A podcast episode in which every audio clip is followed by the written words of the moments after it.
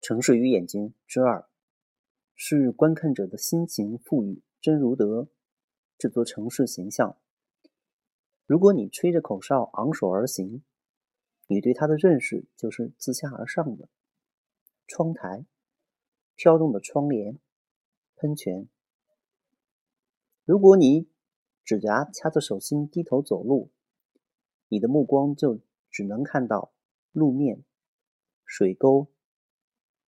下水道口的盖子、鱼鳞和废纸，你无法说这种风貌比那种更加真实。但是，关于真如德高处的情况，你大都要靠来自别人的记忆。他们正在向真如德的底部下行，每天都沿着相同的街道行走，都能看到前一天的愁闷沉淀在街角墙根。所有的人，或迟或早，都将视线顺着排水管移动，再也离不开铺设路面的石子。